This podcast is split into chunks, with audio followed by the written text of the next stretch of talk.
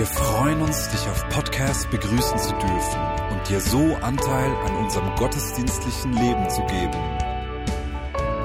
Wir danken dir für jede Form des Mittragens. Mit einer Online-Spende auf der Website kannst du die Vision der Vineyard Bern finanziell unterstützen.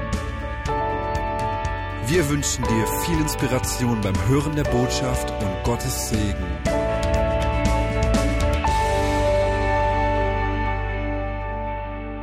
Und jetzt freue ich mich, dass Andi und ich zusammen diese Predigt heute halten können.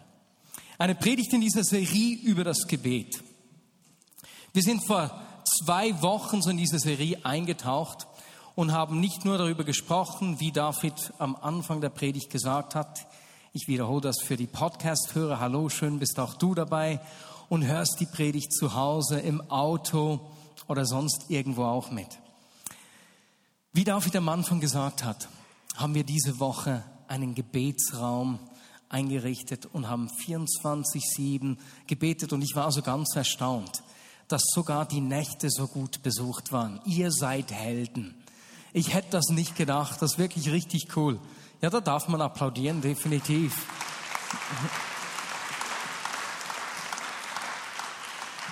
Und weil ich direkt vor diesem Gebetsraum im Büro meinen Arbeitsplatz habe, habe ich auch die Menschen gesehen, die da reingegangen sind, um zu beten. Und das war auch für mich so ein richtiges Highlight. Und David, ich gebe dir recht, das müssen wir wiederholen, unbedingt. Und ich möchte dich zum Anfang der heutigen Predigt nochmals erinnern, dass du immer mitbeten kannst. Mitbeten für die Anliegen der Vignette Bern, aber genauso auch von Menschen aus der Vignette Bern. Über gebet at vineyard-bern.ch erhältst du unser Gebetsmail das an über 300 Personen heute schon geht. Menschen, die zu Hause als Familie, in der Kleingruppe oder wie auch immer dann für die gemeinsamen Anliegen beten. Gleichzeitig, und Tesi, du leitest, du machst dieses Gebetsmail, vielen herzlichen Dank. Gleichzeitig haben wir dort auch 34 Notfallbete.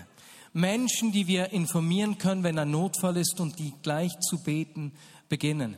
Und wenn du so einen Notfall hast, dann melde diesen ebenfalls an gebet at vineyard-bern.ch. Vor zwei Wochen oder drei Wochen ist so ein Notfall reingekommen. Wir haben miteinander dann im Gottesdienst auch gebetet. Nat Straxel hat die Diagnose erhalten, dass sie einen bösartigen Tumor im Darm hat. Sie wurde, wir haben miteinander gebetet, sie wurde in der folgenden Woche operiert und in der kürzesten Zeit hat sie dann zurückgeschrieben, dass man keine Ableger gefunden hat in den Lymphknoten und dass sie als vollkommen geheilt gilt. Und sie sagte, ich fühle mich, als hätte ich das Leben nochmals geschenkt gekriegt. Und sie lässt allen, die mitgebetet haben, ganz herzlich danken. Vielen herzlichen Dank.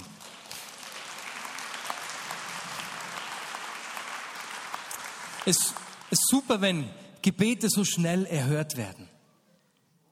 Aber hast du auch schon erlebt, dass es Gebete gibt, für die du betest über längere Zeit und es scheint nichts zu geschehen? Du siehst keine Resultate. Ich habe auch einige Anliegen dieser Art in meinem Leben. Eines der Themen beispielsweise ist Caro und ich, wir beten seit über vier Jahren für ein zweites Kind. Und wir waren auch schon mal schwanger, es war eine Eileiterschwangerschaft, wir haben das Kind verloren, aber wir werden einfach nicht so schnell schwanger. Und da beten wir weiter. Oder zweitens, ich bete seit einigen Jahren für Menschen, die mir nahe sind und von denen ich mir wünsche, dass sie Jesus begegnen. Ich bete für sie, ich lasse sie an meinem Glaubensleben teilhaben, ich, ich erzähle, was ich mit Gott erlebe, aber irgendwie scheint es über all die Jahre nicht weiterzugehen. Es tut sich nichts. Und weißt du, was ich festgestellt habe? Wenn ich Anliegen habe, für die ich über mehrere Jahre bete und nichts geschieht, kann es sein, dass mein Gebet langsam zu verstummen beginnt. Ich habe gemerkt, dass es Jahre gegeben hat, in denen ich in der Woche mehrmals für sie gebetet habe und dann plötzlich habe ich dieses Gebet vergessen. Und vielleicht geht es dir auch so. Vielleicht hast du auch Gebete, die verstummt sind. Vielleicht, wie ich das beschrieben habe, weil du es vergessen hast mit der Zeit.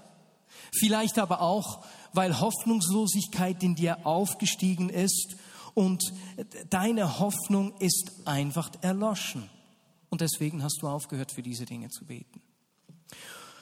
Andi und ich sprechen heute über zwei Geschichten aus der Bibel. Eine Geschichte aus dem Alten und eine Geschichte aus dem Neuen Testament, die uns genau hier ermutigen wird. Und zwar eigentlich in zwei Richtungen, die meine beiden Geschichten aufnehmen. Auf der einen Seite ermutigen uns diese Geschichten dran zu bleiben, weiter zu beten, nicht aufzugeben. Sie ermutigen uns, verstummte Gebete wieder aufzunehmen. Das ist das eine.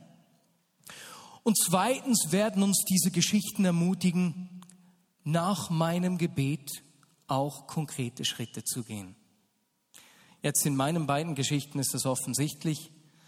Du kannst sagen, Marius, wenn ihr ein zweites Kind wollt, reicht beten alleine nicht. Ihr ist ja offensichtlich, oder? Manchmal braucht es konkrete Taten, aber genauso auch eben bei den Menschen, für die ich bete. Ich hoffe, ich bin nicht rot geworden jetzt, wenn ihr mich schon auslacht. Genauso auch bei, bei den Menschen, für die ich bete. Es ist klasse, dass ich sie in unser Alpha Life Buch eintrage. Es ist super, dass ich für diese Menschen bete. Aber auch da braucht es einen Schritt mehr. Es braucht meine Bereitschaft mit diesen Menschen, diesen Menschen Jesus vorzustellen. Es braucht meine Bereitschaft, diese Menschen, mich ihnen zu verschenken. Es braucht meine Bereitschaft, diese Menschen auch mal einzuladen, sei es in einen Gottesdienst, beispielsweise an einen Benefizball, der nächstens stattfindet, oder aber, Kleingruppe nach Maß, Alpha Life, an einen Alpha-Kurs. Und so werden uns diese beiden Geschichten genau zu diesen beiden Punkten ermutigen, dran zu bleiben und dort, wo die Zeit gekommen ist, konkrete Schritte zu gehen. Und ich möchte eine Geschichte aufgreifen, die Marius bereits vor einigen Wochen aufgenommen hat. Und es geht um die Geschichte, als Gott Israel aus Ägypten in das verheißene Land führen möchte. Und Gott hat Israel von der Sklaverei befreit und wollte eigentlich, dass das Volk Israel, Israel nach einigen Wochen im verheißenen Land haben. Und sie hatten gebetet über mehrere Jahre hinweg, dass Israel wirklich endlich frei wird von dieser Sklaverei. Und Gott wollte ihnen diese Gebetsantwort ähm, eigentlich schnell geben. Und nach einigen Wochen waren sie bereits vor dem verheißenen Land aber sie konnten nicht hineintreten, weil sie eine falsche Perspektive von Gott hatten, eine falsche Perspektive gegenüber sich selbst und eine falsche Perspektive gegenüber ihren Umständen. Und darum mussten sie 40 Jahre lang eine riesengroße Ehrenrunde drehen. Obwohl Gott eigentlich ihr Gebet sofort beantworten wollte, war das Problem nicht auf der Seite von Gott, sondern auf der Seite Israels. Sie hatten den Mut nicht, in das Land hineinzugehen. Sie hatten das Vertrauen nicht, dass Gott sie versorgen ähm, wird und ihnen helfen wird, das Land einzunehmen. Und daher mussten sie durch einen, mussten sie durch einen Prozess gehen, um das Herz von Gott besser kennenzulernen, um die Perspektive, ihnen gegenüber zu, verändern, damit sie auch den Glauben haben, zu vertrauen, dass Gott wirklich das ernst meint, wenn er sie in das verheißene Land haben will. 40 Jahre später danach sind sie wieder in der gleichen Situation. Sie stehen wieder vor dem verheißenen Land und jetzt ist Josua derjenige, der das Volk in das Land hineinleiten soll.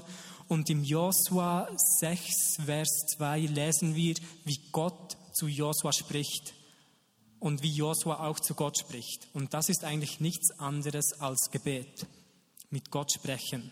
Und Gott sagt hier zu Josua, siehe, ich habe Jericho, seinen König und seine tüchtigen Krieger in deine Hand gegeben. Und in diesem einen Satz sind so viele Schlüssel für das Gebet versteckt. Gott fängt an, Josua, ihr möchtet in das verheißene Land gehen. Ich möchte das beantworten. Siehe, er beginnt, ihn herauszufordern, das zu sehen, was er selbst sieht. Können wir in unserem Gebet das sehen, was Gott sieht, oder gehen wir immer zu Gott, um ihm zu zeigen, was wir eigentlich sehen? Israel hatte zuerst nur die Not gesehen. Sie hatten eine falsche Perspektive. Sie sahen nur die Riesen im verheißenen Land. Sie hatten sich selbst als viel zu klein eingeschätzt und hatten nicht erwartet, dass Gott sie beschützen wird. Sie hatten eine komplett verdrehte Perspektive. Und jetzt sagt Gott hier zu Josua, siehe, siehe nicht das, was ihr immer gesät habt, aber jetzt fang an, das zu sehen, was ich dir zeigen möchte. Und er sagt, ich habe Jericho seinen König und seine tüchtigen Krieger in deine Hand gegeben. Mit anderen Worten, dir gehört, dir gehört bereit das, wofür du gebetet hast. Aber sie waren noch nicht im Besitz von dieser Stadt. Und da musste Josua mit Gott ringen, okay, wie gehen wir das an? Und Gott sagte ihnen, das Gebet ist beantwortet auf der einen Seite. Jetzt müsst ihr das aber praktisch ausleben, indem ihr siebenmal um diese Stadt herumläuft. Und sie taten dies beharrlich. Sie gaben nicht auf nach dem ersten Mal, nicht nach dem dritten oder vierten Mal. Ich meine, nach fünfmal um diese Stadt herumlaufen könnte man denken, es passiert ja nichts. Die Mauern zittern nicht, nichts geschieht. Was tun wir eigentlich hier? Hier? Aber sie haben nicht aufgegeben, sondern haben sich entschieden, beharrlich im Gebet zu bleiben und immer wieder um diese Stadt zu laufen, bis nach dem siebten Mal sie diesen Schrei ähm, geschrien haben und die Mauern gefallen sind. Aber auch hier in der Stadt war der Feind immer noch vorhanden. Für was war denn jetzt das Gebet gut? Das Gebet hier hat gewirkt, dass die Hindernisse die Israel von der Einnahme von Jericho heruntergerissen wurden.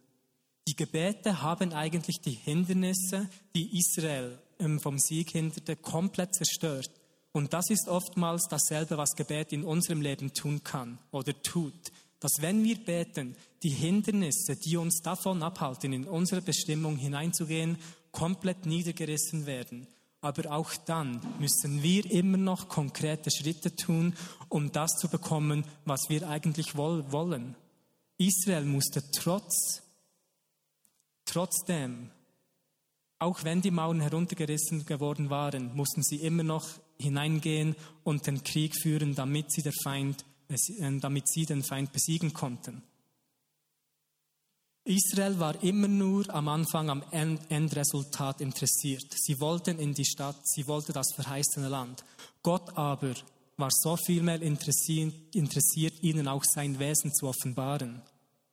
Und im Gebet geht es nicht in erster Linie darum, vor Gott zu kommen, ihm etwas aufzuzeigen, was wir wollen, sondern es geht darum, mit ihm ins Gespräch zu kommen, diesen Dialog und nicht Monolog zu haben. Es sind nicht nur wir, die im Gebet sprechen, sondern genauso er, der zu uns sprechen kann.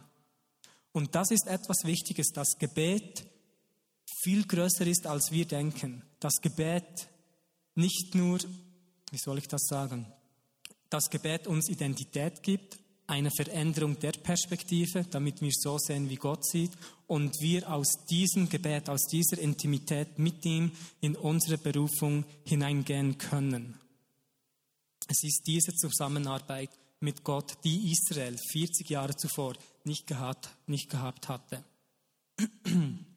Jesus lebte dieser Lebensstil von Gebet ähm, aus meiner Perspektive extrem cool aus. Immer wieder hat er sich zurückgezogen, er ging auf den Berg und hat gebetet. Wir können auch in der Bibel lesen, dass wenn Jesus betete, dass die Stimme von Gott kam und ihm Identität gab. Es gibt zwei Beispiele.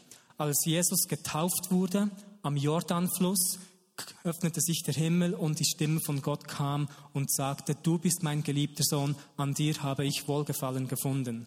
Und danach gibt es eine Stelle, die sehr ähnlich ist, als Jesus auf dem Berg der Verklärung, auf dem Berg Horem war und er betete auch und da kam diese Wolke mit der hörbaren Stimme Gottes, die wiederum sagte, du bist mein geliebter Sohn, an dir habe ich Wohlgefallen gefunden. Das sind die einzigen zwei Stellen, wo Jesus betete und Gott kommt, um seine Identität zu stärken. Die erste Stelle ereignet sich beim Jordansfluss, als Jesus getauft wurde. Und das ist der tiefste Ort auf der ganzen Erde. Das ist gerade neben dem Toten Meer, ist glaube ich 413 Meter unter dem Meeresspiegel. Und Die andere Geschichte ereignete sich auf dem höchsten Ort von ganz Israel, auf diesem Berg der Verklärung. Und für mich, wo will die Bibel damit sagen, dass egal ob du am tiefsten Ort in deinem Leben bist oder auf dem absoluten Höhepunkt, du bist immer abhängig von seiner Stimme. Du bist immer abhängig, im Gebet seine Stimme zu hören, egal wo du dich befindest. Und Jesus hat das immer wieder ausgelebt. Er hat sich zurückgezogen, um, um diese Intimität, um dieses Gebetsleben mit Gott auszuleben. Und jedes Mal, wenn er vom Berg zurückkam, hat sich etwas verändert. Es folgten kurz darauf oder sofort größere Wunder und Zeichen oder er tat Dinge, die er zuvor nie getan hat. Und die Jünger nahmen das wahr. Die Jünger fühlten wortwörtlich, dass wenn Jesus von diesem Berg zurückkommt, wo er betete, etwas einfach anders mit ihm ist. Daher erstaunt es mich nicht, dass das Einzige, was die Jünger von Jesus lernen wollten, ist, wie zu beten.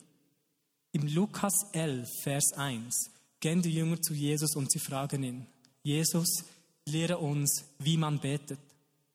Das ist das Einzige, was ich finden konnte was die Jünger Jesus bitten, dass er ihnen lehre.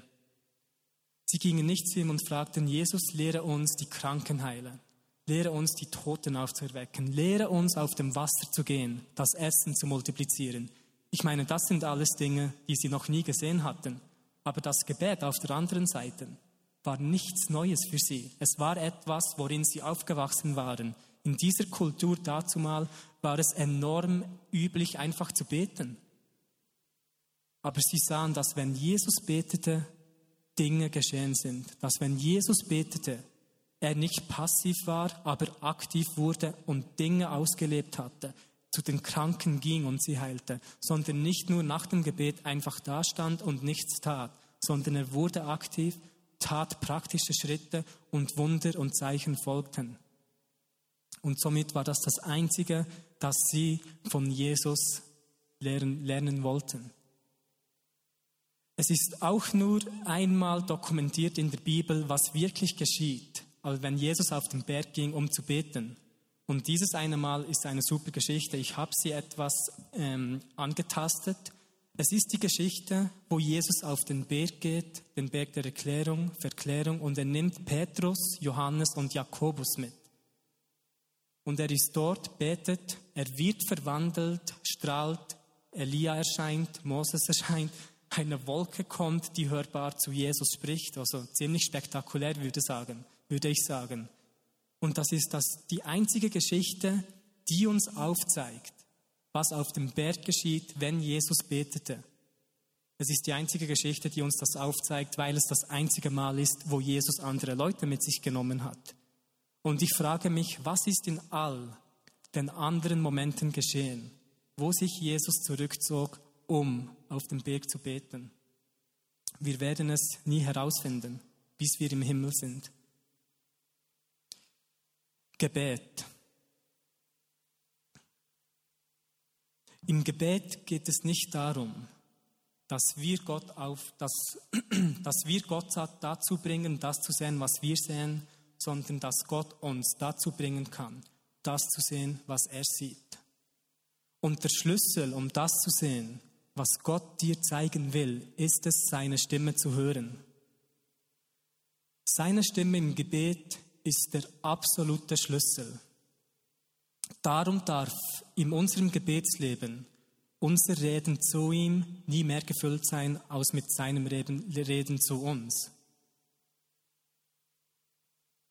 Vor vielen Jahren, als ich, als ich anfing zu beten, angefangen habe zu beten, zu beten, kam ich immer vor Gott mit meiner Not, mit all meinen Dingen, was nicht gut ist. Und ich hatte ihm gar nicht die Chance gelassen, seine Perspektive in meine Umstände hineinsprechen zu lassen. Und jetzt versuche ich einfach vor ihm zu kommen mit dem Bewusstsein, was ich brauche, ist es nicht, dass er meine Sicht hat, sondern dass ich seine Sicht habe. Es geht nicht darum, meine Not ihm aufzuzeigen, sondern es geht darum, dass ich seine Perspektive gegenüber gewissen Dingen haben, haben kann. Weil das was dort war das Problem von Israel. Sie sahen nur ihre Not, nur ihre Perspektive, nur das Problem. Und so hatte Gott gar nicht die Möglichkeit, wie bei Josua zu sagen, siehe, ich habe dir diese Stadt bereits in die Hände gelegt. Und so viele Dinge, wofür wir immer noch beten, möchte Gott eigentlich sagen, siehe, du hast es schon. Und weil wir nicht seine Stimme hören, kommen wir nie an den Punkt, diese Schritte praktisch auszuleben, um das zu empfangen, was Gott uns wirklich geben möchte. Weil er ist mehr daran interessiert, dein Gebet zu beantworten, als du das jemals mehr möchtest. Und ich glaube, Gebet ist so etwas Kraftvolles, so etwas Wunderbares. Aber wir sollten im Gebet so fest mit ihm und seinem Interessen gefüllt sein, dass wir uns gar nicht mehr um unsere Wünsche kümmern. In unserem Gebet sollten wir uns einfach bewusst werden, dass das Einzige, was wir wirklich brauchen und wollen, seine Liebe und seine Gegenwart ist und dass er uns genau das verheißen hat und wir das schon besitzen. Ich glaube, der Feind versucht uns so gestresst zu halten, unser Kalender so voll zu haben, dass wir gar keine Zeit mehr haben, um zu beten. Weil der Teufel versucht, unsere Zeit fürs Beten zu limitieren, weil er weiß, dass unsere Gebetszeiten ihn limitieren.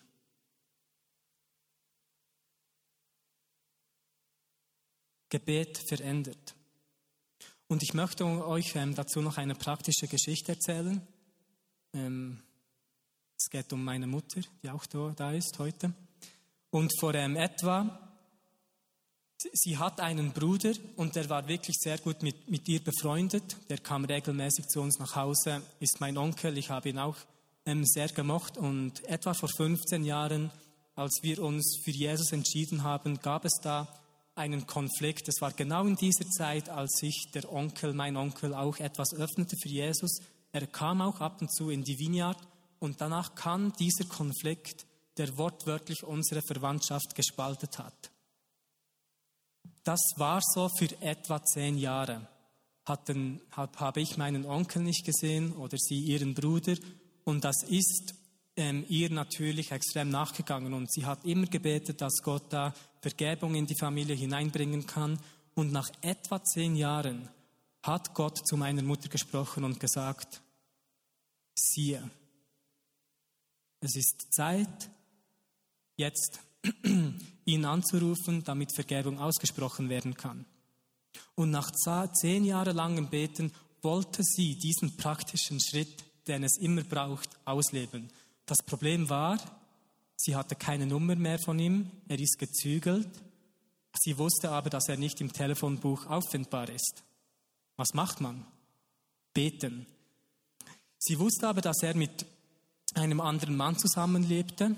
Und Gott hat meiner Mutter danach den Namen dieses Mannes genannt und sie schaut im Telefonbuch nach, hat diesen Namen tatsächlich an diesem Ort gefunden, rief einfach an und ihr Bruder hat das Telefon abgenommen.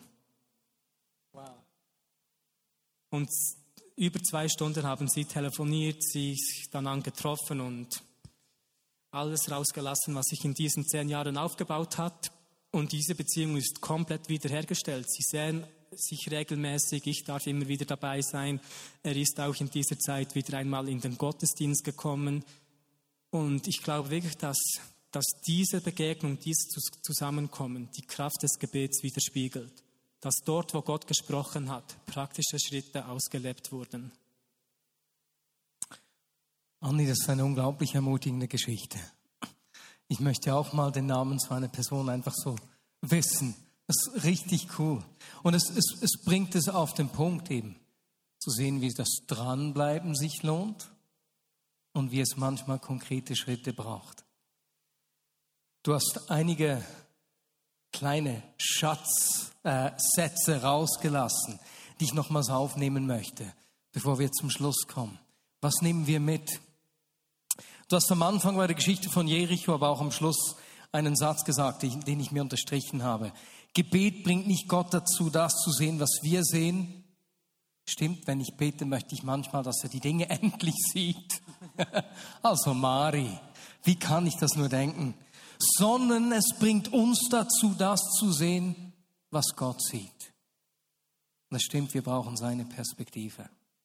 Gebet, Dani, hast du gesagt, Gebet verändert unsere Perspektive. Wie Gott dem Volk Israel eine neue Perspektive geschenkt hat. Wie sie die Situation, wie sie Gott, aber auch sich selbst anders gesehen haben. Und dieses Hören seiner Stimme, das war so ein, schöner, ein schönes Beispiel, wie Gott uns Identität schenkt. Am tiefsten Punkt unseres Lebens oder am höchsten Punkt. Das war auch sehr schön, das bildlich dort zu sehen. Er schenkt uns Perspektive in diesem Gebet und er schenkt uns Identität in diesem Gebet. Und ich glaube, das ist genau der Punkt, der uns dann auch hilft, dran zu bleiben. Wenn Gott uns seine Perspektive schenkt über uns, über die Situation und über Menschen. Und ich denke, das ist genau diese Ermutigung, daneben dran zu bleiben. Nicht aufzuhören, zu beten, wie das Volk Israel, das am ersten bis am siebten Tag immer und immer wieder um diese Stadt herumgegangen ist. Und ich weiß nicht, vielleicht sind dir Situationen, Umstände oder Gebete eingefallen, die du zu beten aufgehört hast. Situationen, in der dich deine Perspektive so sehr ermutigt hat, dass du zu beten aufgehört hast. Und ich glaube, dass Gott uns heute diese, diese Gebete wieder vor Augen führen will. Dass Gott uns ermutigt und sagt, hey, umkreise die Stadt wieder. Und nochmals und nochmals, ich will dir Perspektive schenken. Egal, ob das ist, dass du dieses Anliegen einfach vergessen hast oder ob du die Hoffnung unterwegs verloren hast. Und zweitens glaube ich genauso, dass Gott uns wie in dieser Geschichte von deiner Mutter Situationen zeigen will, für die wir gebetet haben, wo er sagt, hey, siehe, ich habe es dir schon gegeben. Nun braucht es deine konkreten Schritte. Ich habe dein Gebet gehört. Nun bet nicht nur für Versöhnung, vielleicht als Beispiel, sondern mach den ersten Schritt auf das Gegenüber zu. Auch wenn du empfindest, dass die andere Person sich bei dir entschuldigen müsste, schließlich hat sie mich verletzt, entschuldige du dich und mach den ersten Schritt. Oder, hey, bete nicht nur für Gottes Versorgung. Er hat dir gehört. Beginn das wenige, das du hast, zu teilen mit anderen. Oder bete nicht nur, dass Gott dich oder deine Ehe heilt, sondern geh einen Schritt und nimm Hilfe in Anspruch. Oder aber bete nicht nur für die Menschen um dich herum, deine Nächsten, die Jesus noch nicht kennen, sondern mach einen konkreten Schritt und lade sie eben ein. Beispielsweise an diesen Alpha-Kurs, den Caro und Mari nächstens beginnen werden. Und lass uns einen Moment Zeit nehmen, wo wir uns einfach überlegen, hey, wo habe ich solche Gebete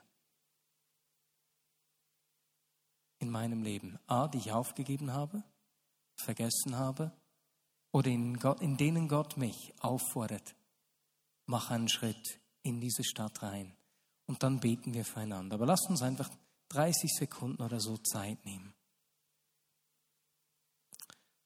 Und jetzt lasst uns füreinander beten. Am besten stehen wir alle dazu auf. Wir machen es heute wieder mal so, dass wir einfach der Person rechts und links die Hände geben und dann bete dein bestes Gebet für die Person rechts und links. Dass Gott zu ihr spricht, dass Gott ihr den, die Beharrlichkeit gibt, dran zu bleiben, dass Gott in diesen Situationen ihr seine Sicht schenkt. Und segne die Person neben dir so gut du kannst.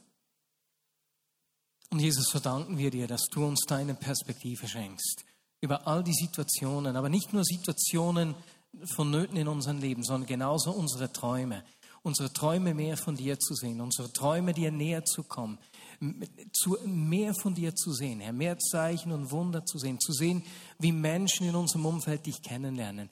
Jesus, wir nehmen diese Gebete wieder auf, die wir nicht mehr gebetet haben. Gebete, die verstummt, wurden, gestummt, verstummt sind, äh, beten wir wieder, Jesus.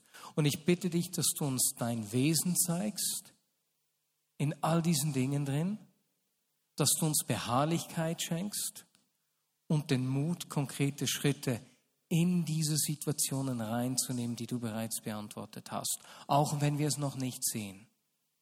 Im Namen Jesus. Amen.